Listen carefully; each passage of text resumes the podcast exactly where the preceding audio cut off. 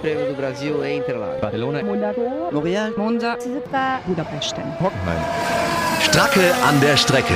Der Formel 1 Podcast mit Inga Stracke. Hallo und willkommen, liebe Formel 1-Fans, zum Vorschau-Podcast des Formula One My World Großen Preises von Österreich am Red Bull Ring. Ja, der Rückblick auf den Frankreich Grand Prix ist eigentlich vor allem die Vorschau auf den Österreich Grand Prix, eines meiner absoluten Lieblingsrennen. Aktuell wird in der Formel 1 heiß diskutiert, wer was tun kann oder soll, um die Rennen wieder spannender zu machen. Aber wenn man aufs Mittelfeld schaut, da sind sie gar nicht so unspannend. Die TV-Regie kann aber natürlich nicht die Spitzenfahrer vorne ignorieren. Also sehen wir Lewis Hamilton mit wie viel Sekunden auch immer vorne wegfahren. Aber wenn man bei Sky in der Race Control schaut, da kriegt man schon ein bisschen mehr Spannung mit. Sehr cool ist auch die Legends Parade an diesem Wochenende. Das ist am Red Bull Ring immer wieder großartig. Und die Formel 1 hat eine extrem feine Ausstellung. Bond in Motion. Coole Autos aus Jahrzehnten. James Bond inklusive Goldfingers Rolls-Royce. Ja, und wenn wir bei Jahrzehnten sind, Kimi Räikkönen feiert tatsächlich seinen 300. Grand Prix. Naja, Alfa Romeo feiert ihn. Ich glaube, Kimi würde gar nicht so ein großes Aufhebens drum machen. Vor allem, weil die das ja auch schon in Monaco gefeiert hatten. Je nach Rechnung war es in Monaco oder dieses Wochenende. Naja, Aufhebens für die gesamte Damenwelt im Fahrerlager um einen anderen machen. Mr. Dreamy, Patrick Dempsey fährt in der Legends Parade als Promi mit. Der war ja auch schon als Gaststarter im Porsche Supercup mal dabei und genau da habe ich ihn interviewt in Hockenheim. Und ich zähle die Wochen und Tage, bis es zu meinem Heim- und Lieblings-Grand Prix geht, nämlich dem Deutschland Grand Prix am Hockenheimring. Und da kann ich nur sagen, hört mal wieder Radio. Bei zahlreichen Privatradiostationen, bei denen meine Formel 1 Berichte laufen, verlosen wir nämlich auch Wochenendtickets für den Grand Prix am Hockenheimring und das sind extrem feine, super coole Tickets. Im Motodrom in der Südtribüne. Am Ende des Podcasts nenne ich noch einige Stationen. Mehr Infos gibt's bald. Ja, und jetzt geht's los mit etwas, was wir noch gar nicht hatten, nämlich einem Vierer-Talk. Fachsimpelei. Ja, heute ist ein Girls Talk, heute ist Expertentalk, heute ist Fachsimpelei, alles in einem, denn wir sind bei einem der schönsten Grand Prix des Jahres am Red Bull Ring beim Österreich Grand Prix. Und wir sitzen zu viert zusammen. Sascha Roos und Sandra Baumgartner von Sky. Der Sascha ist an der Strecke, bevor er dann wieder aus dem Studio kommentiert. Und natürlich Bianca, die Redaktionsleiterin von Autobild Motorsport. Gibt jede Menge Themen das Hauptthema nach wie vor. Wie wird die Formel 1 spannender? Jetzt sitzen wir alle vier zusammen. Wir gucken auf diese sensationelle Kulisse. Kann die Formel 1 dieses Wochenende spannender werden? Ist die Berg- und Talbahn am Red Bull Ring? Sorgt die für Spannung? Hat der Max Verstappen mit Red Bull vielleicht da ein bisschen, ja, ein bisschen mehr Flügel, um äh, an Ferrari und Mercedes ran oder vorbeizukommen? Oder schafft's der Sepp dieses Wochenende? Sascha, wie schaut's aus? Du hast jetzt mal bei den bei den Pressekonferenzen auch mit dabei. Was ist denn dein Eindruck? Also ich habe mir ganz intensiv die Pressekonferenz von von Sebastian angeguckt natürlich und zugehört. Ähm, der wirkte für mich rein von der Körpersprache her sehr gelöst, äh, sehr locker. Er war äh, sehr optimistisch auch so ein bisschen. Ähm, hat eigentlich gesagt, dass das in Frankreich, was da passiert ist, natürlich an dem Samstag lag und mehr als Position 5 eben nicht drin war. Aber rein vom Streckenlayout her, also mit den vielen Geraden, die es hier gibt, mit den äh, temporeichen Strecken erstellen und vor allem auch ähm, dem Abschnitt, wo es den Berg hochgeht. Das ist ja eine traumhafte Kulisse. Da sieht er natürlich die Vorteile. Er sagt auch, naja, es sind nicht so viele Kurven. Das kommt unserem Auto entgegen. Und ähm, er hofft natürlich auch, dass äh, gerade die Motorleistung von Ferrari, die wir in dieser Saison ja schon des Öfteren gesehen haben, dann auch den Ausschlag gibt, dass man Mercedes so ein bisschen auf den Pelz rücken kann. Sandra, was sagst du? Warst du bei Ich würde gern, nee, ich war nicht bei Louis, ich war aber, oder beziehungsweise habe mit Max dann natürlich nach der Pressekonferenz auch nochmal gesprochen. Und der sieht nämlich Red Bull hier auch vor Ferrari. Also er sagt, Mercedes ist definitiv noch zu weit weg, aber sein eigenes Team findet er, sieht er vor Ferrari und rechnet sich da dann irgendwie auch ganz gute Chancen aus. Aber so wie er halt ist, er ist ja immer auch ein bisschen pragmatischer Typ, sagt er, lass uns erstmal abwarten, was das Wochenende so bringt. Aber das könnte natürlich schon auch eine Möglichkeit sein, dass da jetzt äh, dann da dieser Zweikampf sich möglicherweise auch noch ein bisschen zuspitzt. Bianca, bei wem warst du? Ja, das ist ganz lustig, weil äh, ich war auch bei Sebastian Vettel und ähm, kann jetzt eigentlich auch nur das berichten, was Sascha äh, schon gesagt hat, dass der Sepp eigentlich sehr locker wirkte, dafür, dass er die WM eigentlich abhaken kann. Ähm, mein Gefühl ist fast, er wirkt genauso locker, weil er die WM auch abgehakt hat. Also ich glaube, er ist ja nicht dumm. Er weiß auch, dass hm. äh, er diesen Punkterückstand hm. kaum noch aufholen kann. Und eigentlich geht's jetzt darum, das Auto endlich mal zu verstehen, auch fürs nächste Jahr zu verstehen, welche Fehler sie gemacht haben, äh, damit sie die halt nicht mehr machen und damit nächstes Jahr besser wird. Also klar, wir kennen Sebastian alle, der hat erst dann aufgegeben, wenn wirklich auch rechnerisch nichts mehr möglich ist. Aber äh, so gut gelaunt, wie er heute war, also äh, da ist der Druck schon ein bisschen abgefallen, weil er halt weiß, da geht nichts mehr. Naja gut, wenn man die Punkte anschaut, eines kann er auf keinen Fall schaffen, das, was er letztes Jahr geschafft hat, der Sebastian. Letztes Jahr hat er nämlich am Red Bull Ring die WM-Führung von Hamilton übernommen. Das ist jetzt eher nicht möglich, wenn man die Punkte anschaut. Der Lewis, ähm, der ist auch ziemlich entspannt. Gut, der hat natürlich die WM noch nicht ganz in der Tasche, aber der weiß eigentlich, kann ihm nur der Bottas ähm, äh, gefährlich werden. Und wenn er dem ein paar Mal den Porridge klaut, dann äh, hat er es eben in der Tasche. Und der Lewis, der hat ja was ganz anderes jetzt, jetzt auf dem Ärmel geschrieben. Der sagt nämlich, die Regeln der Formel 1 müssten quasi geändert werden. Es müsste ein, ein neuer Chef reinkommen, der außerhalb des Sports angesiedelt ist. Also niemand, der aus der Formel 1 kommt. Und ähm, äh, er sagt, Toto Wolf, den ja einige eigentlich schon als in möglichen zukünftigen Formel 1 Boss mal ähm, benannt haben, Toto sei der beste Manager, den es in der Formel 1 gäbe. Aber ähm, ich glaube, der Luis will den Toto behalten. Ja, äh, ähm, mein Luis ja. ist ja einer, der sowieso ja immer ähm, ja auch so ein bisschen über den Tellerrand guckt, aber in seiner momentanen Position, in der er ist, so erfolgreich wie er ist und so, so stark wie er natürlich auftritt, ist es natürlich in Anführungszeichen auch relativ einfach oder leicht, dann ähm, diese Aussagen zu treffen. Ich finde es auf jeden Fall gut, dass er sich einbringt, dass er sich einmischt, dass er sich so seine Gedanken macht ähm, Toto Wolf, äh, klar, dass er den behalten will, denn ähm, gerade was äh, er geleistet hat in den letzten Jahren für, für Mercedes, wie er es schafft, immer wieder diese, diese, diese Karotte ja, nach vorne zu halten und somit ähm, den Zug weiter nach vorne zu treiben, immer wieder neue Reizpunkte zu setzen, unterstreicht natürlich auch äh, seine Qualitäten in der Position. Ich will ihm da aber widersprechen als ähm, Motorsportbegeisterter. Ich würde es mir schon wünschen, wenn Toto Wolf in diese Position rückt und dort seine Erfahrung und vor allem eben auch sein, sein großartiges Management äh, mit einbringen könnte, um eben wirklich dann ähm, auch diese Formel 1 so ein bisschen rund zu erneuern. Zumal wir im Moment zwei Chefs haben, die nicht aus der Formel 1 kommen, nämlich Chase Carey und Sean Bridges. Aber ähm, Bianca, den kennst du auch sehr, sehr gut. Ross Braun kommt ja wirklich, das ist ja ein Urgestein der Formel 1. Ja, Ross Braun ist ein Urgestein der Formel 1, aber vielleicht ist auch genau das das Problem. Denn er hat, er hat ja all die Jahre ähm, auch ähnliche Konferenzen wie jetzt mitgemacht, wo man eben zu keinen ordentlichen Lösungen gekommen ist. Ähm, also ich weiß nicht, ob er das Problem ist oder die Lösung. Äh, Gibt es verschiedene Interpretationen. Ich würde gerne nochmal auf Lewis zurückkommen ähm, der mhm. jetzt ja so ein bisschen Wortführer geworden ist in dieser ganzen Sache. Äh, aber ich glaube auch äh, nicht ganz freiwillig, denn in der Pressekonferenz nach Frankreich haben natürlich auch alle mit dem Finger auf ihn gezeigt, äh, dass er die Formel 1 langweilig machen würde. Äh, und ich glaube, da ja, hat er sich ja auch unfair genötigt, eigentlich. hat er sich auch ein bisschen genötigt gefühlt, äh, jetzt mal so ein bisschen in die Offensive zu gehen und zu sagen, hey, das liegt nicht an mir, es liegt auch nicht an Mercedes.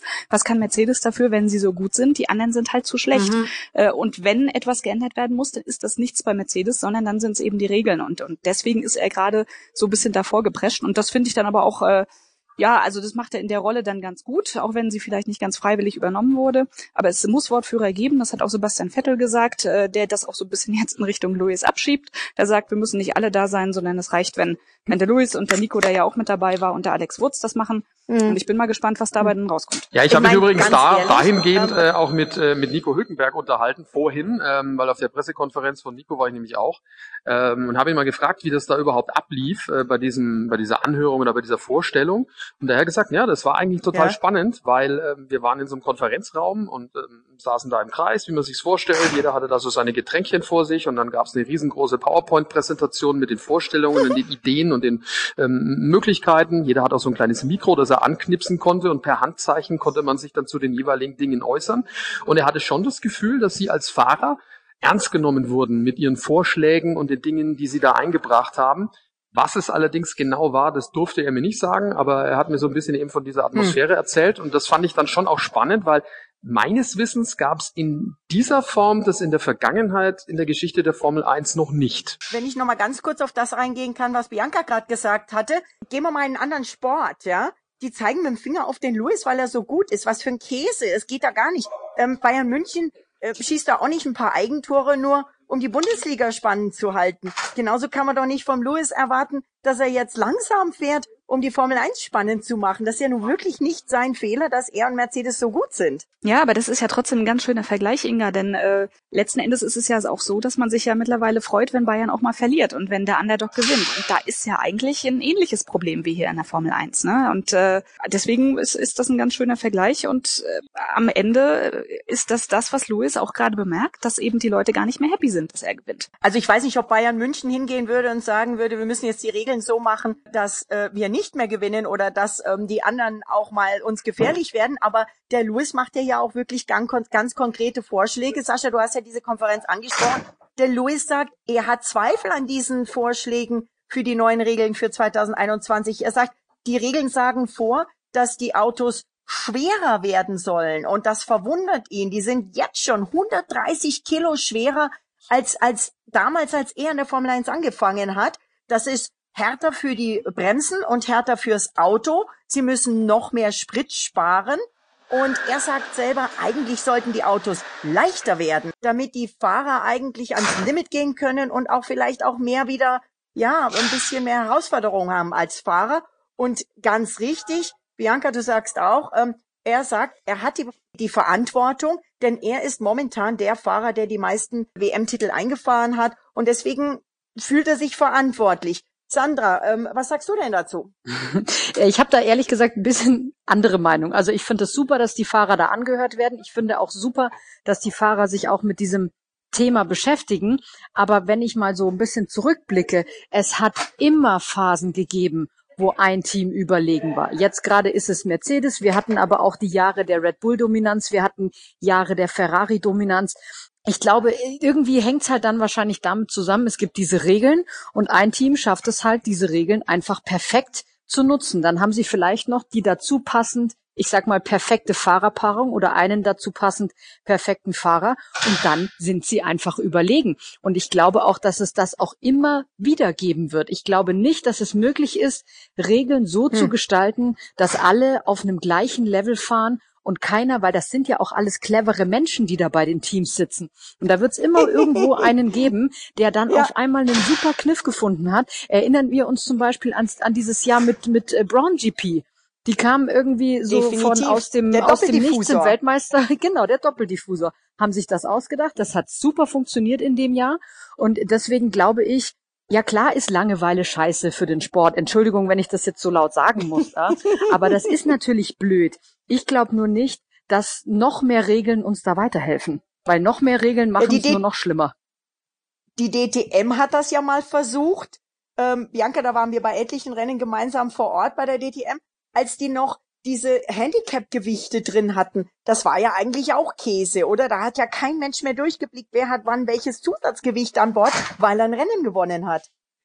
Ja, also äh, da erinnere ich mich leider auch noch zu gut zurück. Äh, das ist natürlich nichts, was der Zuschauer wollte, weil am Ende wurde die Spannung künstlich erzeugt, äh, indem der Sieger dann der vorherigen Rennen äh, Zusatzgewicht bekommen hat.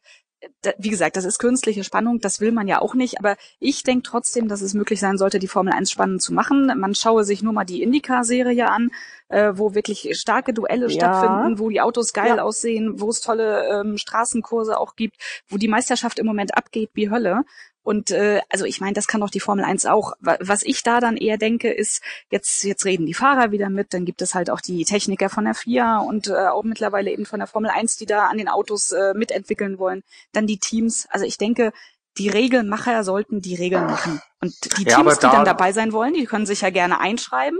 Und die, die nicht dabei sein wollen, die hören dann halt auf äh, wenn, wenn du immer wieder Mercedes, Ferrari und Co. mit an den Tisch holst, die werden sich doch nie einig. Das haben wir doch in den letzten Jahren alles schon äh, hunderttausendmal äh, erlebt. Das Problem ist allerdings mit der Indica, mit dem Beispiel, ähm, dass du da ja Einheitschassis hast. Das heißt, äh, da sind natürlich dann gerade ähm, Teams, die gerne Chassis bauen, äh, relativ äh, dagegen. Also dann geht's ja nur noch über den Motor. Also das ist dann glaube ich, nicht so hm. zielführend, was die äh, DNA der Formel 1 anbelangt. Also, um das da mal dagegen zu halten. Hast du das Ja, aber was, was haben wir von der, was haben wir von der tollen DNA der Formel 1, wenn wir langweilige Rennen haben? Also ich denke, es gibt, kann auch Zwischenlösungen geben, dass du durchaus noch eigene Chassis baust, aber dass die Autos halt so konstruiert sind, dass du, wenn du hinterherfährst, nicht äh, extrem an Abtrieb verlierst, dass die Reifen nicht äh, komplett kaputt gehen. Also das sind doch hier clevere Leute bei der FIA und bei der FOM. Das wird ja wohl hinzukriegen sein, selbst mit Chassis, äh, die auch das Team immer noch selber bauen kann. Aber vielleicht müssen äh, tatsächlich ein paar mehr Standardteile dann vorhanden sein, äh, damit das so funktioniert. Und ich glaube, den Fans wird das nicht groß stören. Was haltet ihr von der Wiedereinführung der Tankstops?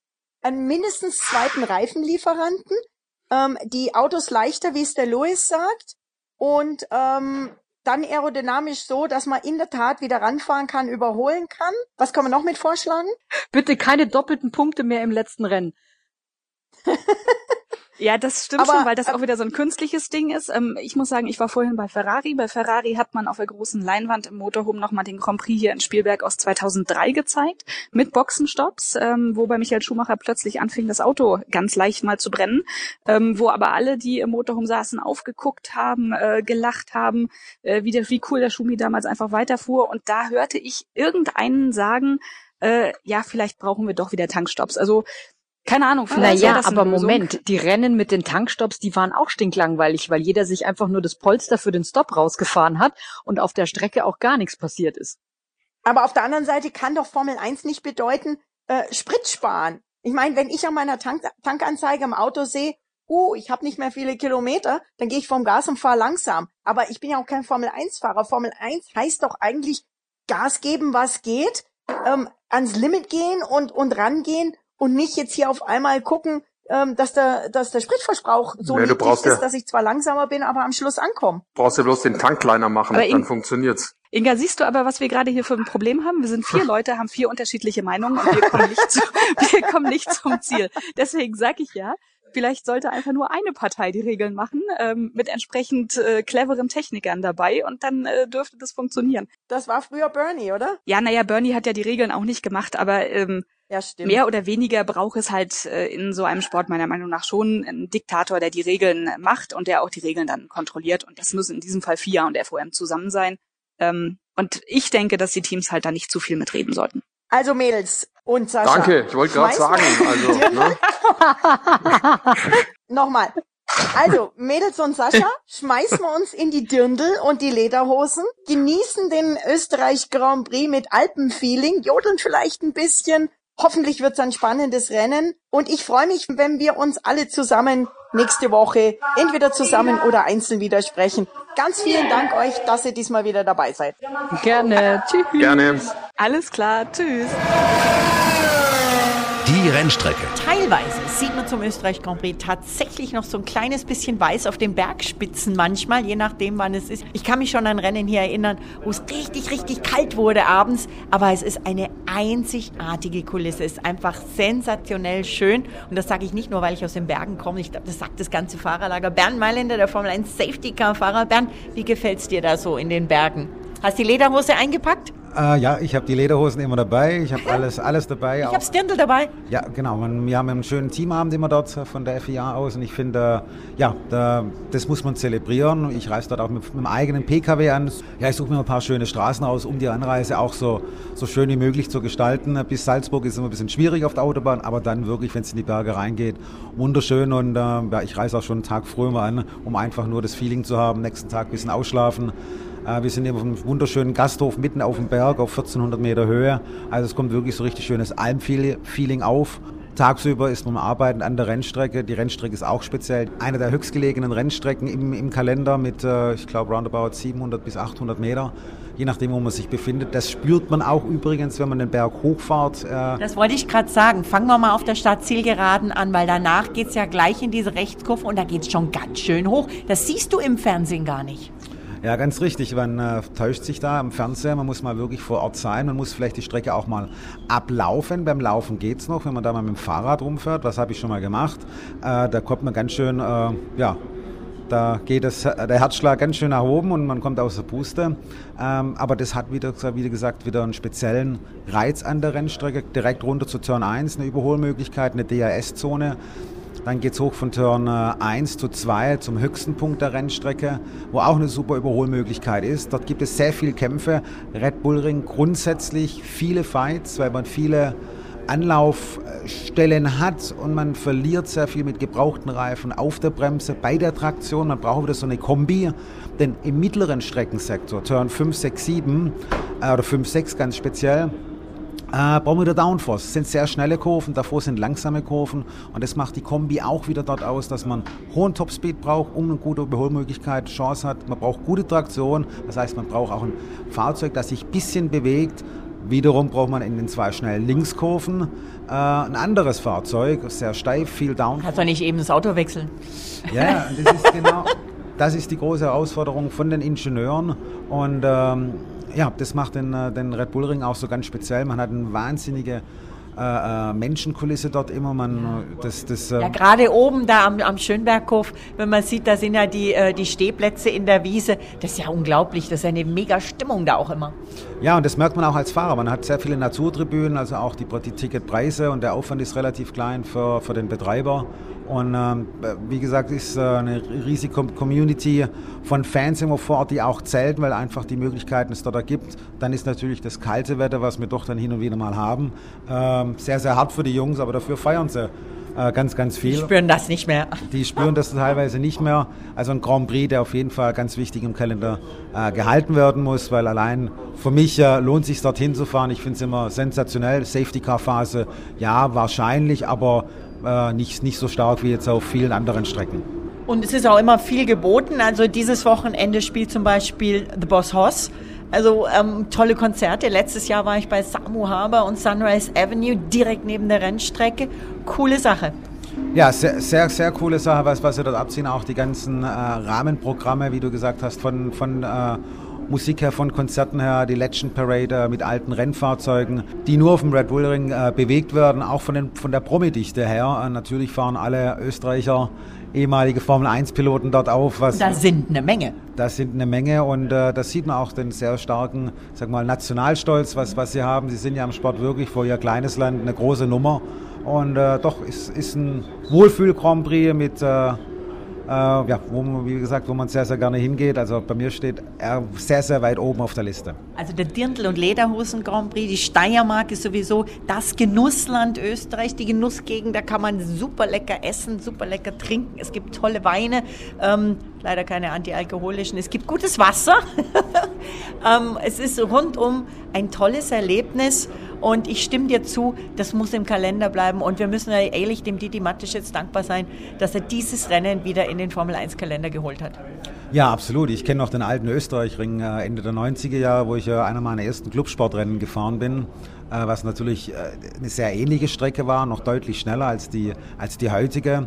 Aber die Landschaft war gleich geblieben zum, oder ist gleich geblieben zum Glück. Und damals war schon äh, die Faszination Österreich-Ring, später dann A1-Ring, dann äh, hat er, glaube ich, nochmal anders geheißen und jetzt Red Bull Ring. Also muss da wirklich ein Dankeschön äh, an Red Bull, an Dieter Mateschitz aussprechen. Er hat auch die ganze Region wirklich wieder stabil gemacht wirtschaftlich und tut da wirklich sehr, sehr viel. Und äh, zu Recht darf er dann auch den Namen Red Bull Ring oder wegen mir auch Red Bull Grand Prix heißen. Finde ich auch. Bin ich mit dabei? Dann trinken wir gleich mal einen Red Bull auf dieses Rennen. Danke dir, Van. Dankeschön. Stracke an der Strecke.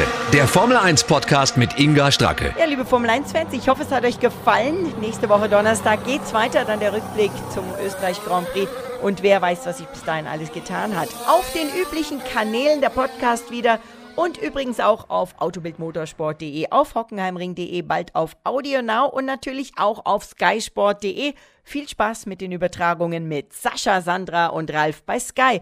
Ja, und noch was zusätzlich stehen nämlich mein Podcast jetzt auch auf immer mehr Websites der Radiostationen, bei denen ich mit der Formel 1 ja jeden Grand Prix on Air bin. Und bei vielen Stationen verlosen wir auch Wochenendtickets für den Grand Prix am Hockenheimring on Air und online, wie beispielsweise Antenne Bayern, 105,5 Spreeradio, Regenbogen 2, Radio 7, Big FM, Hitradio RT1, Radio SAW, Hitradio FFH und Antenne Niedersachsen und noch einigen mehr. Infos in den nächsten Wochen mit dem Hashtag GermanGP oder Stracke an der Strecke. Ja, viel Glück, vielleicht sehen wir uns hier in Spielberg oder dann Ende Juli am Hockenheimring.